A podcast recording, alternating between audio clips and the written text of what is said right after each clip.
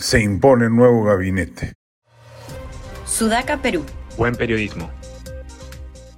La crisis política no amaina y la crisis social focalizada en Puno parece mostrarnos un régimen rendido, atado de manos, desorientado, sin saber qué hacer para reintegrar a la región altiplánica a la normalidad ciudadana.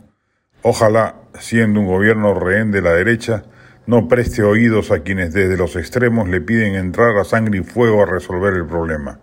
Frente a situaciones semejantes de entrampamiento, lo que suele hacerse y normalmente rinde frutos inmediatos es una renovación ministerial, en particular del Premier, quien ya ha cometido suficientes errores como para merecer una salida del poder. Ha perdido capacidad de convocatoria, credibilidad para el diálogo y claridad para emprender políticas públicas y reformas que permitan enderezar la nave gubernativa. El cambio de gabinete es una herramienta importante que tienen los gobiernos para revitalizar y refrescar la vida política de un país.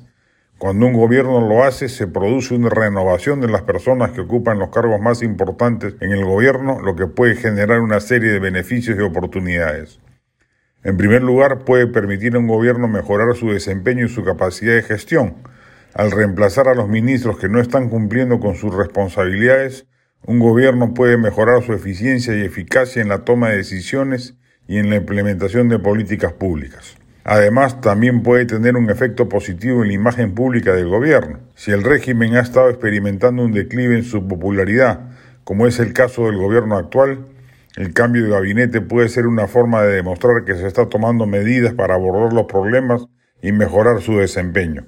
Esto puede ayudar a recuperar la confianza de los ciudadanos en el gobierno y mejorar su aceptación. Otro beneficio es que puede generar nuevas ideas y perspectivas.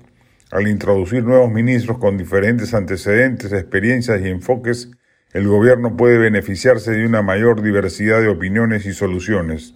Esto puede llevar a una mayor innovación y creatividad en la formulación de políticas públicas.